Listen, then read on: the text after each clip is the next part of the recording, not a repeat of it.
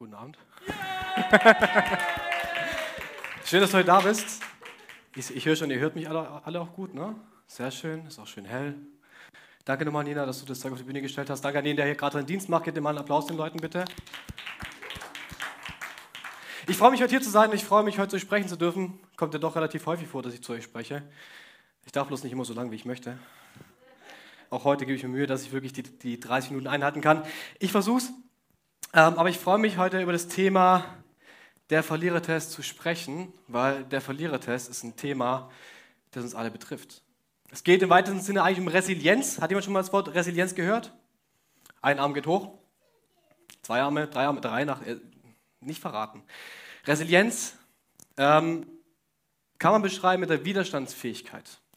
Also wie reagiere ich auf Probleme in meinem Leben? Wie löse ich sie? Was ist mein Lösungsansatz? Und ähm, ich versuche euch heute so ein bisschen eine Anleitung dazu zu geben, ähm, anhand der Bibel. Die Bibel ist unser wunderbarer Lebensratgeber eigentlich, nicht nur eigentlich, sondern tatsächlich. Und äh, da können wir so viel rauslesen. Wir gucken uns die Geschichte von Josef an, From a Dream to Destiny.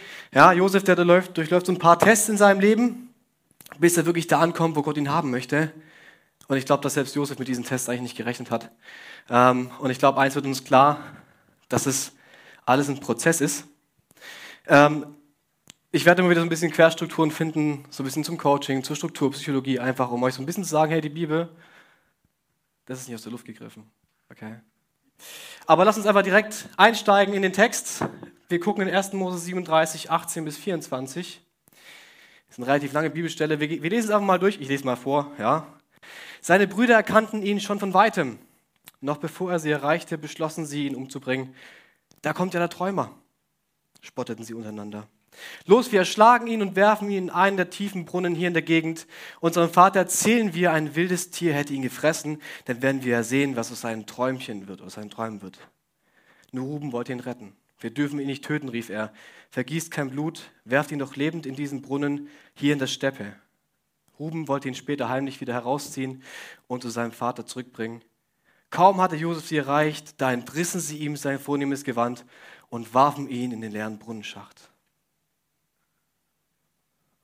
Es war ziemlich dunkel. Du kannst dich wieder machen, Martin, danke dir. Und genau das ist, was ich im Laufe dieser Predigt als Brunnenmoment bezeichnen möchte. Ich weiß, dass jeder von uns Brunnenmoment in seinem Leben hatte. Hat. Und es tut mir leid, dass ich das sagen muss, haben wird.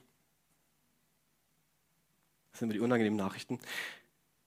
Und es sind Momente, in denen sind wir orientierungslos. Und das Schlimme ist, die Momente kommen unangekündigt. Und genau dann, wenn du sie garantiert nicht gebrauchen kannst. That's life, wenn wir immer sagen, oder? Ah, shit happens. Und was dann passiert, ist folgendes.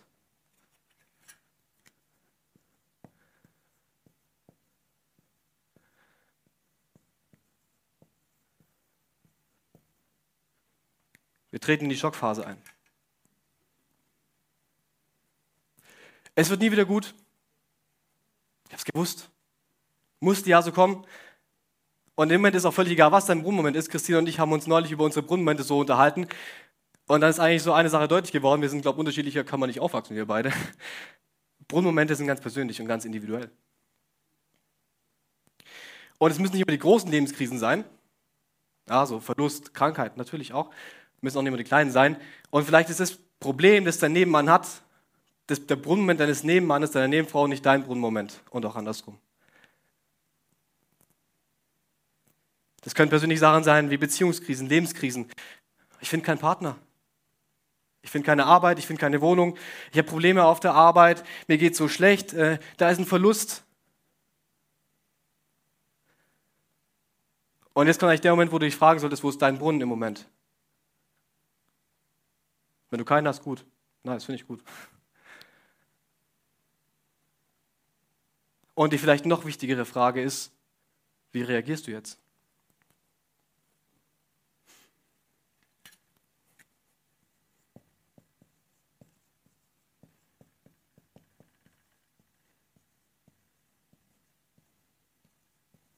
Reaktionsphase. Das sind, by the way, die Ja, die vereinfachten vier Stufen einer Lebenskrise. Das Psychologie rausgenommen. Vielleicht jammerst du. Wenn die anderen nicht gewesen wären, dann würde es mir jetzt gut gehen. Ja, auf Josef bezogen, wenn meine Brüder nicht da gewesen wären, dann wäre alles gut. Dann wäre ich jetzt da, wo Gott mich hin, hinbringen wollte und es wäre nie was passiert. Oder immer ich. Wer kennt die Argumentation immer ich? Ich lieb's. Nur mir passiert es. Passiert immer mir. Keinem anderen auf der Welt passiert es. War ja wieder klar, dass bei mir nicht funktioniert. In der Psychologie nennen wir das Attribution. Wem schreibe ich diese Dinge zu?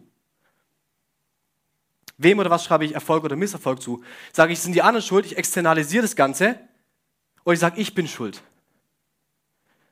Ich bin das Opfer in der Geschichte. Und dann fange ich an zu jammern und komme vor lauter Schluchzen nicht mehr dazu, mir überhaupt einen klaren Gedanken zu fassen. Mir geht es ja so schlecht. Es ist so dunkel hier, ich sehe nichts.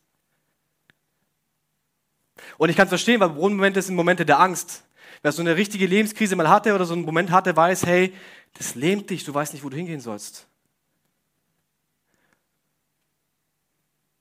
Und das Interessante ist aber, wir müssen nicht mal in den Brunnen gefallen sein, um schon in Angst zu leben. Wir fangen an, unseren Brunnen selber zu bauen. Was kommt, wenn ich mit meiner Schule fertig bin? Was nach meinem Studium? Was, wenn ich niemals in meinem ganzen Leben einen Partner finde? Was ist dann? Dann geht es mir total schlecht. Ich werde niemals glücklich in meinem ganzen Leben. Wird nicht hinhauen. Oder wir schaufeln unseren Brunnen selber, schön fleißig, machen eine Arschbombe rein und sagen, Gott, warum lässt du das jetzt zu?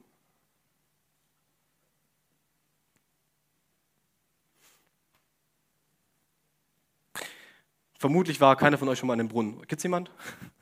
Nein? Nein? Okay. Also, ich bin im Handwerk so, und ich habe Situationen, da muss ich in relativ engen Stellen arbeiten, das ist dunkel. Und kennt das jemand, der immer schon an einer dunklen, engen Stelle gearbeitet, wo man kaum hingekommen ist? Ja? Was ist der erste Gedanke? Ganz ehrlich, ein Scheiß. Und das hatte ich neulich auch, war beim Kunden, musste den Ofen reinigen, der hat unten so eine, so eine Klappe. Und wenn du Glück hast, hat derjenige, der das Ding konstruiert hat, das so weit hingebaut, dass du drankommst. Wenn du Pech hast, dann ist es irgendwie so 1,50 Meter unten in so einem Schlitz drin. Und da kommst du eigentlich fast nicht hin. Du musst aber da rankommen. Und dann legst du da drunter und ich lag da auch drunter so, Kopf schon halb drin und es war dunkel und ich habe nichts gesehen. Und ich dachte so, okay, ich weiß nicht wohin, ich weiß nicht, was ich machen soll. Hauptsache, ich kriege das Ding jetzt wieder zu, respektive auf. Und genauso geht es uns in den Krisenmomenten auch. Solange dieser Moment nicht aufgelöst ist, kann ich mein Leben nichts anderes in Angriff nehmen, weil mich der Rest betäubt. Mein einziger Gedanke ist, ich muss dieses Problem loswerden. Ich muss die Klappe schließen, sonst kann ich nicht weitermachen.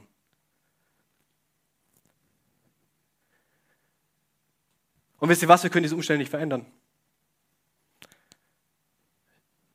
In dem Beispiel, ich kann den Ofen nicht abreißen und sagen, ja, Pech gehabt, komme ich nicht dran. Kauf dir einen neuen, nicht mein Problem. Es geht primär darum, die Umstände zu, es geht nicht darum, die Umstände zu verändern. Es geht darum, wie ich mit der Situation umgehe. Was mache ich draus? Weil Situationen, die, die werden kommen.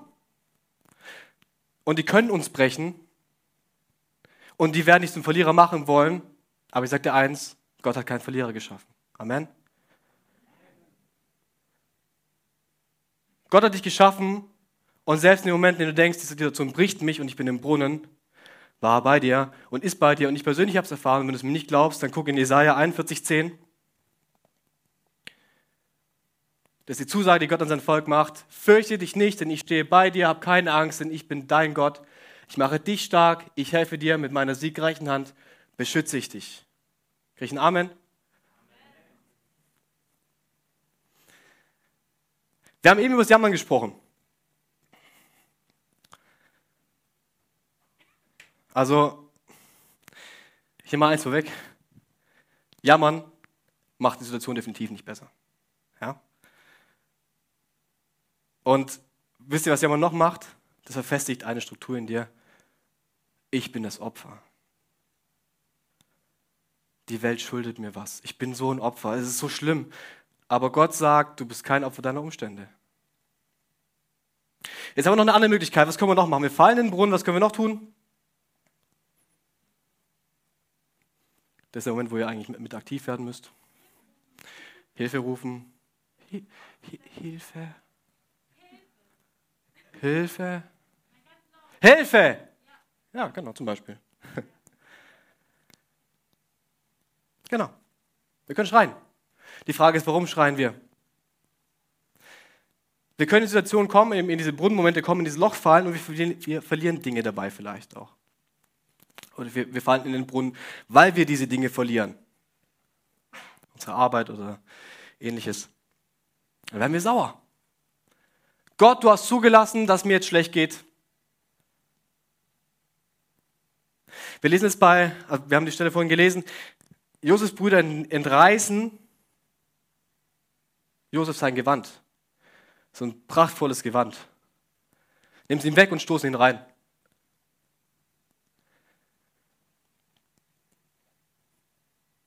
Um das auf eine andere Ebene zu bringen, die Frage ist, was ist dein Gewand? Wir können es mit allen möglichen Dingen schmücken. Es kann deine Arbeit sein, es kann dein Aussehen sein, es kann deine kann jegliche Begabung sein, die du hast vielleicht auch. Es können alles was du dir vorstellen kannst.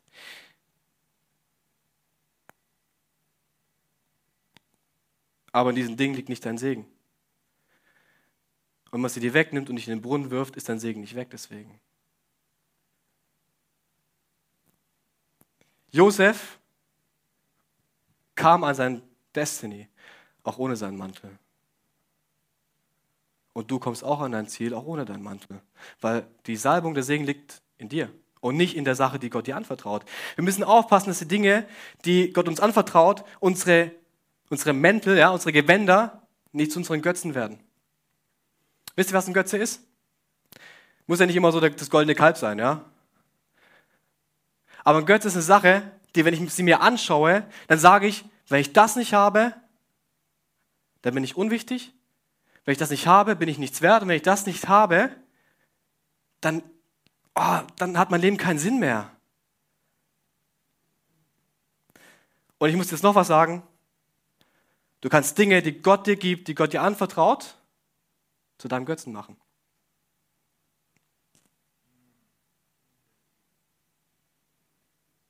Das kann dein Dienst in der Kirche sein. Das kann dein Ehepartner sein. Das können deine Kinder sein. Das können deine Eltern sein. Es kann alles sein, was Gott dir anvertraut und sagt, hab einen gesunden Umgang damit. Und du sagst, nein, es ist der Sinn meines Lebens. Und ich drehe mich weg von Gott und sage, Pech gehabt.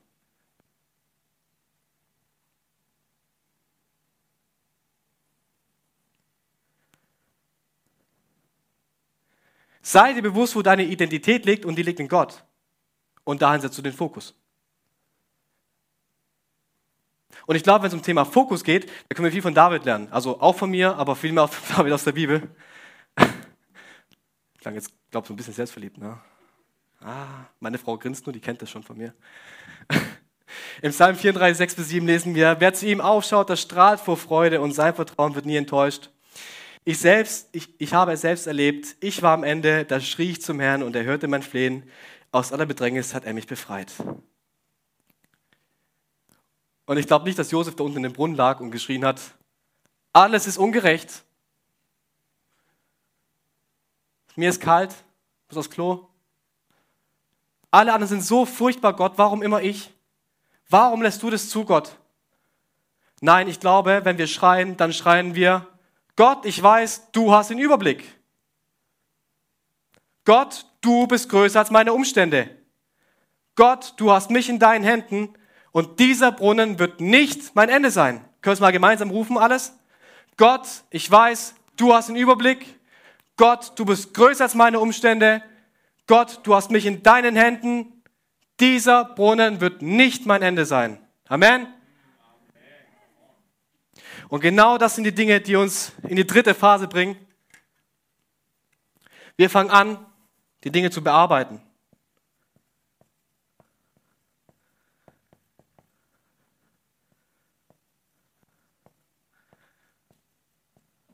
Die Bearbeitungsphase.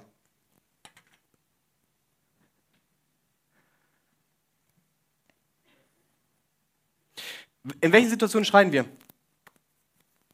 Wann schreien wir? Also wenn wir im Brunnen gefallen sind, okay, ja, Spoiler.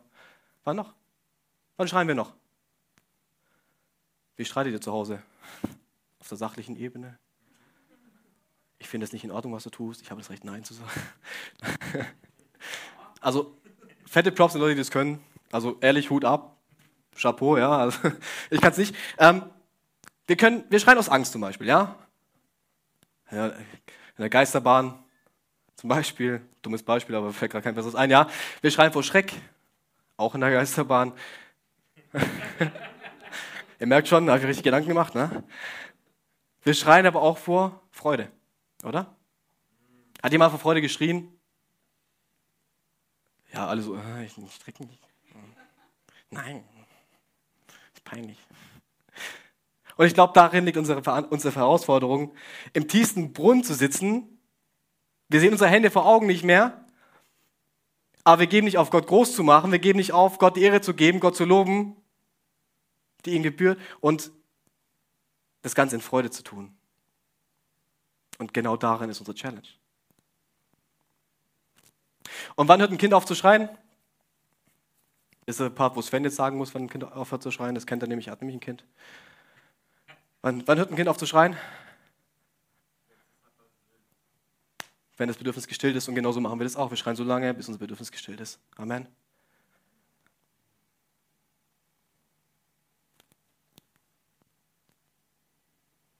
Meine Ehrfurcht. Psalm 34, 9 bis 11. Wir gehen wieder vollen Fokus auf David. Probiert es aus und, selbst, und erlebt selbst, wie gut der Herr ist.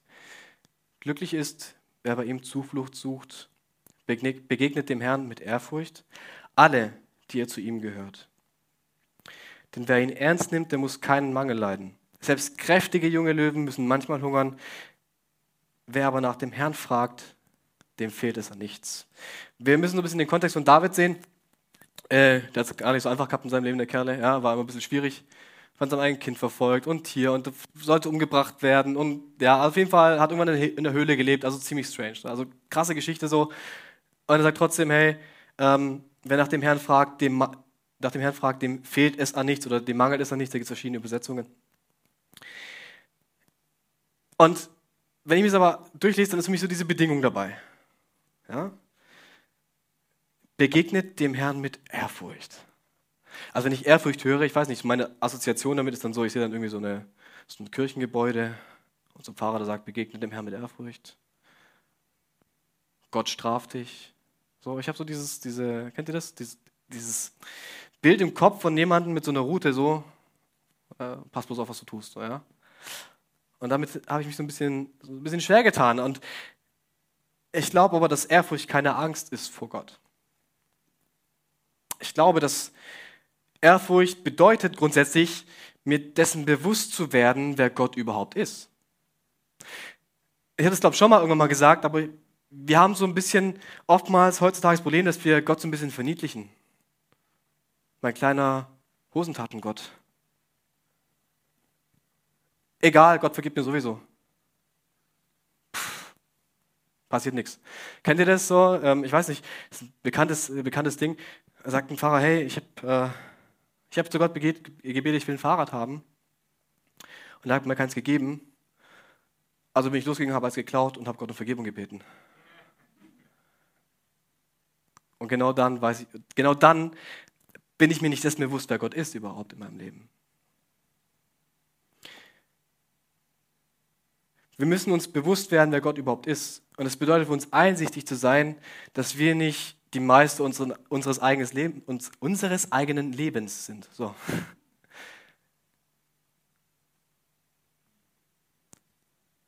Wir sind nichts anderes als das, was Gott geformt hat. Wir sind im Endeffekt das, was Gott töpfert und Gott ist der Töpfer. Und wir sind die Gebilde.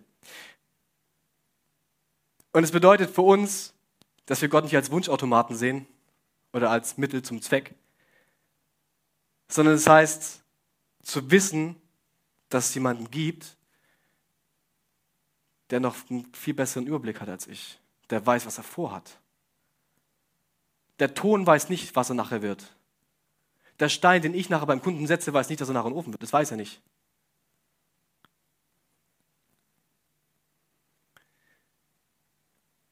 Ehrfurcht haben bedeutet, dass wir Brunnenmomente annehmen und sie als Gelegenheit nutzen, uns neu auszurichten. Seid ihr sicher, dass Gott dich nirgends reinstößt oder reinlaufen lässt, um zu sagen, hey, dein Problem. Jetzt guck, wie du rauskommst. Gott hat uns einen freien Willen gegeben, ja. Und der Preis für den freien Willen ist, dass wir uns gegenseitig Leid zufügen, dass wir uns gegenseitig vielleicht in den Brunnen reinstoßen. So einfach ist es. Aber den Preis war Gott bereit zu zahlen, den Preis sind wir bereit zu zahlen.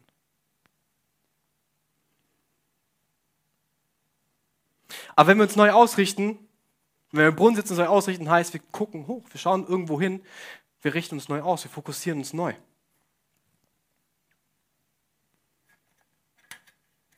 Wir gehen in die Orientierungsphase, so nennt sich das.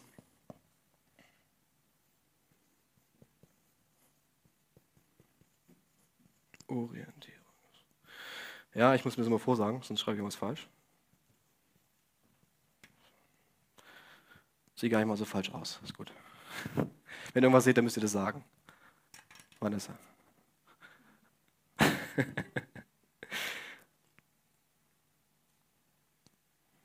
Wir springen mal ganz kurz zurück zur Bibelstelle. Selbst kräftige junge Löwen müssen manchmal hungern.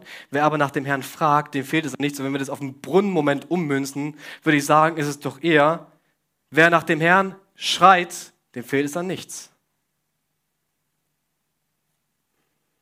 Und ausnahmslos jeder von uns, der hier sitzt, hat Dinge erlebt in seinem Leben. Ausnahmslos jeder. Und es ist völlig egal was. Wirklich völlig egal was. Ihr kennt das Sprichwort, das Leben schreibt seine eigenen Geschichten, oder? Wer kennt das? Ja? Das Leben macht sein eigenes Ding, ja, schreibt sein eigenes Buch. Und Dinge, die wir erleben, Brunnenmomente sind nur ein Teil von dem, was, was wir erleben, was, uns, was unser Leben ist, was unser Leben ausmacht. Und du hast die Entscheidung, ob wir jetzt daraus ein kleines Kapitel machen oder ob wir jetzt einfach sagen, wir schreiben ein ganzes Buch drüber. Kennt jemand Fast and Furious? Ja, wie viele Teile gibt es davon mittlerweile? 15? 16? Zehn? Acht, neun? Ja, mehr als genug auf jeden Fall, oder? Ich habe die ersten zwei gesehen, da hat es mir gereicht. Ja?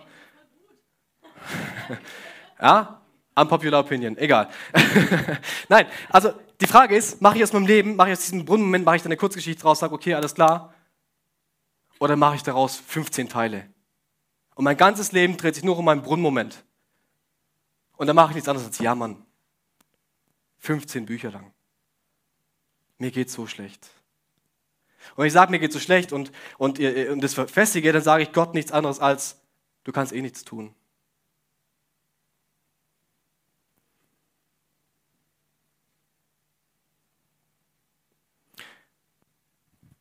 Und wenn ich es abschließe, kann ich mich immer noch entscheiden und sagen, hey, ich nehme was mit aus diesem Brunnen.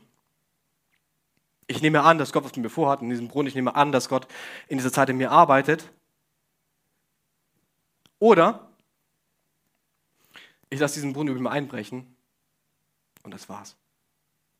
Und ich lasse mich brechen, die Situation. Der Knackpunkt liegt genau hier. Was ist der wichtigste Muskel beim Kampfsport? Welcher Muskel muss am besten ausgeprägt sein? Weiß es jemand? Nein? Das Herz. Weil mein Herz entscheidet, ob ich weitermache oder nicht. Klingt wie so Manteltuch, gell? Träume nicht dein Leben, lebe dein Traum. das ist das Herz. Und wenn wir Jesus in unserem Herzen haben, sind wir unaufhaltsam. Amen. Weil dann entscheiden wir, dass wir weitermachen, entscheiden wir, dass wir sagen, Gott, trotz der Umstände, ich preise dich, ich lobe dich. Und dieser Brunnen wird was? Nicht mein Ende sein.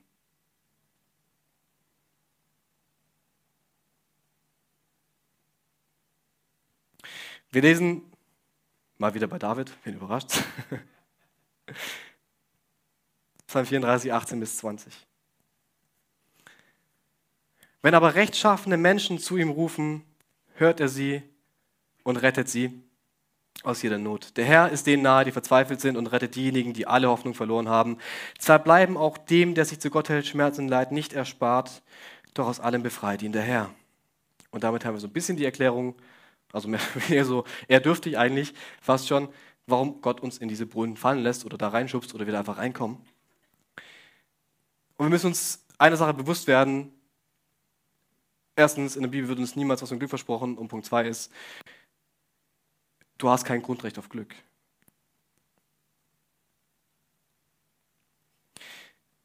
in der weltlichen Sinne, wie wir es haben. Wir sagen nicht, wir glauben ja, Glück ist so ein, so ein abstruser Zusammenhang zwischen sozialen Kontakten, Geld, Reichtum, ich habe genug und ich bin gesund. Richtig? Dann bin ich glücklich. Ich habe alles, was ich brauche. Wenn ich genug Freunde habe, ein funktionierendes soziales System, dann bin ich glücklich. Und genau da sind Fehler drin. Vor allem das Thema mit, mit Menschen und sozialen Kontakten wie viele Gemeinden zerbrechen, wie viele Beziehungen zerbrechen, Freundschaften zerbrechen, Familien zerbrechen. Warum? Weil der eine vom anderen enttäuscht ist.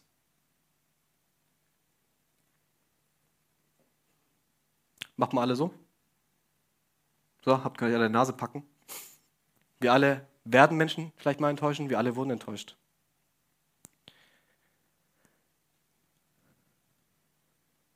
Und dann werden wir wütend, ich verstehe das nicht. Und sowieso nicht. Was passiert überhaupt? Und jetzt darf ich mal die Moralkeule schwingen. Gott benutzt Menschen, um dich zu testen. Und Gott benutzt Menschen, um dich zu formen. Und Gott wird mit Menschen dich vielleicht in Brunnenmomente stoßen, um an dir zu arbeiten. Typisches Beispiel, man fährt Auto. Ich bin relativ impulsiv beim Autofahren. Ja, weiß ganz genau, das ist, ich steige ins Auto ein, Gott sagt, viel Spaß in deinem Brunnen. Have fun. Wir sehen uns später. Gott benutzt Menschen, Gott benutzt Situationen, um dich zu formen. Gott benutzt Brunnen in deinem Leben, um dich zu testen, um dich zu formen. Und deswegen dürfen wir vertrauen, dass alles, was er tut, uns zum Besten dient. Okay? So, gehen wir weiter in der Geschichte. 1. Mose 37, 31 bis 33.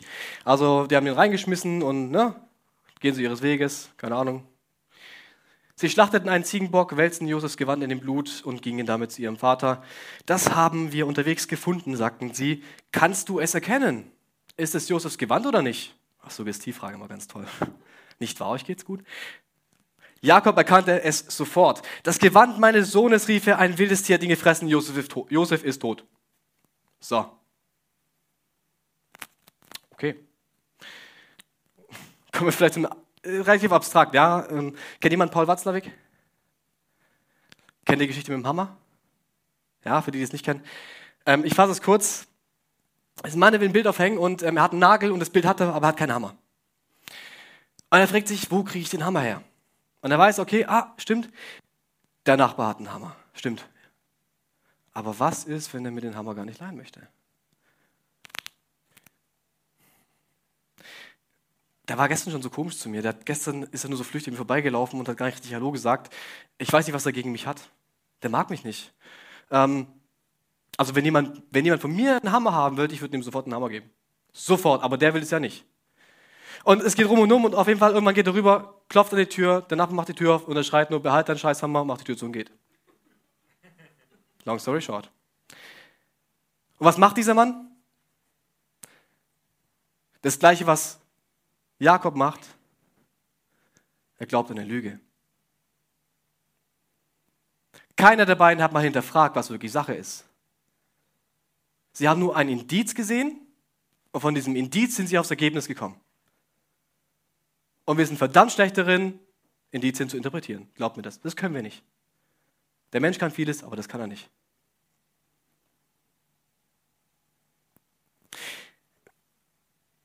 Also, Wer von euch hat Schuhgröße 42 aufwärts? Statistisch gesehen seid ihr reicher als der Rest. Es gibt eine Korrelation zwischen Schuhgröße und Nettoeinkommen. Gibt es wirklich. Wer lacht jetzt? Aber was mache ich dann? Ich schließe wegen einem falschen, ich nehme einen Dietz und schließe auf falsche Tatsachen. Wisst ihr, wer das kommt? Das ist ein ganz anderer Grund. Bei gleichen Berufen verdienen Männer oder haben Männer einfach wesentlich mehr verdient als Frauen. Und Männer haben was? Meistens größere Füße als Frauen, richtig? Nur weil du große Füße hast, verdienst du nicht mehr Geld. Übrigens auch, umso höher dein Einkommen ist, umso, umso öfters bist du im Krankenhaus. Ja? Tatsächlich. Also können die sagen, ist so. Wer verdient viel Geld? Pech gehabt. Ich bin jetzt fein raus aus der Sache, ja. Gott sei Dank. Nein. Hängt damit zusammen? Ältere Menschen verdienen meistens mehr Geld, weil sie länger im Berufsleben sind, sind statistischerweise öfters krank und sind dementsprechend öfters im Krankenhaus. Merkt ihr oder wisst ihr, versteht ihr, worauf ich hinaus möchte? Ein Indiz heißt niemals, dass es genauso ist. Und genauso geht es uns öfters im Leben. Wir sammeln Beweise, die uns bestätigen. Gott hat mir das und das gesagt, jetzt kommt das mit rein, es muss genauso sein. Ich renne einfach den falschen Indiz hinterher. Gott hat gesagt, das ist deine Frau, aber mit der verstehe ich mich viel, viel besser, dann muss das meine Frau sein. Nicht mal, das ist, mal, das, das ist die richtige. Völliger Bullshit. Oder vermuten das Schlimmste. Hat jemand schon mal seine Krankheiten gegoogelt? Ich hatte neulich Kopfschmerzen. Ich mache das nie. Ich mache das wirklich nie. Ich dachte, komm, jetzt guckst du mal, was war echt komisch. Dachte, ich google mal. Fakt ist, wir haben Glück, dass ich vor euch stehe. Das ist ein Wunder, praise the Lord. Und wisst ihr, das Schlimme ist gar nicht, dass wir Kopfschmerzen dann haben. Das Schlimme ist dann, dass wir in die Sache, in Sachen hineininterpretieren und machen das Loch viel größer, als es eigentlich ist. Pass gut auf mit deinen Beweisen. Pass gut auf, was deine Indizien sind, weil im Endeffekt kann aus einer Abneigung, kann, kann ein flüssiges Hallo von deinem Nachbarn zu einer Abneigung werden, dein Partner vergisst was bei dir und dann denkst du, der liebt mich nicht mehr. Ja, ähm, Gott hat mir was anderes versprochen, funktioniert nicht und dann wird es völlige Katastrophe. Deine Salbung, deine Bestimmung, dein Destiny hängt nicht davon ab, was deine Beweise sind, okay? Wenn Josef das geglaubt hätte, dann würde er sagen, alles klar, Gott schickt mich in den Brunnen, er will wohl nicht mehr, dass ich an mein Ziel komme. Gott hat das, was er mit dir vorhat, in dich hineingelegt. Und da kannst nichts ändern, nichts verändern, keine Beweise, ob dein Mantel kommt oder nicht, ob dein Mantel weg ist oder nicht oder was auch immer. Kommen wir zum interessantesten Teil vielleicht auch, wenn ich frage, was ist der Zweck meines Brunnens? Und es fragen sich viele, warum bin ich jetzt in der Situation, in der ich bin? Ja, warum läuft es nicht so bei mir? Ähm, warum Warum? Einfach warum?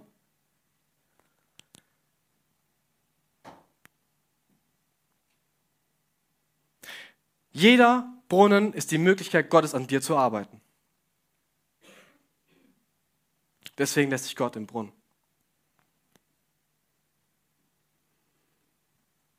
Du hast die Gelegenheit, neu zu begreifen, wer Gott ist, neu zu begreifen, was Ehrfurcht ist, zu, dir neu bewusst zu werden darüber, wer Gott in deinem Leben ist welche Rolle Gott spielt.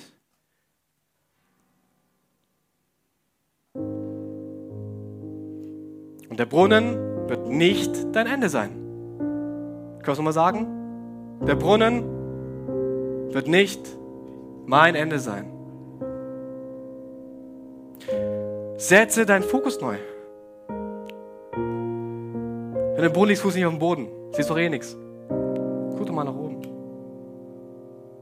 guck doch mal, was Gott vielleicht geplant hat. Schau mal hoch und sag, hey Gott, ich verstehe dich gerade nicht. Ich habe keine Ahnung, was du von mir möchtest, aber ich vertraue darauf, dass es gut ist, was du tust.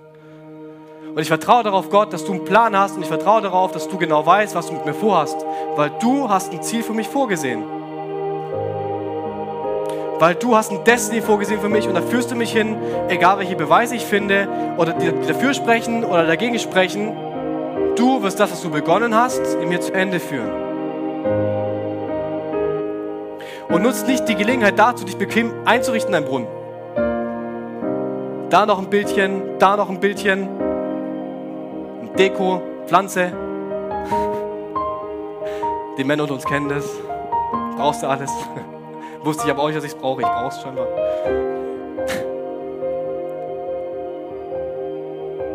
Richte dich nicht ein. Wir leben lange in unserem Brunnen drin und verlassen ihn nicht und eigentlich wollen wir auch gar nicht mehr raus, weil es ja schön warm und muckelig. Macht Spaß. Ja? Toll. Aber komm ins Gespräch mit Menschen, die dich verstehen. Ins Gespräch mit Gott, das ist der Einzige, der dich rausholen kann. Weil wenn du versuchst, Menschen, wenn, wenn, wenn du mit Menschen bittest, dich rauszuholen, kann es sein, dass du sie packst und sie mit reinziehst in deinen Brunnen. Rede mit ihnen drüber, aber zieh sie nicht mit rein in deinen Brunnen. Gott möchte, dass wir Gemeinschaft haben, dass wir gemeinsam darüber reden, dass wir es in Gottes Hände legen. Vertraue und setz deine, deine, deine Hoffnung auf Gott allein.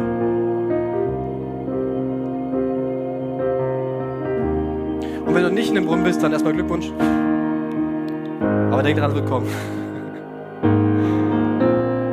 Also überleg dir, wie du dich vorbereiten kannst. Bau dir ein Fundament, auf dem wir sicher stehen, das ist Gott. Und wenn du reinfällst, okay Gott, du weißt, was du vorhast. Ich weiß, es ist schwer, aber wir kriegen das hin. Und wisst ihr, was das Gute ist? Umso öfters wir die vier Phasen durchlaufen,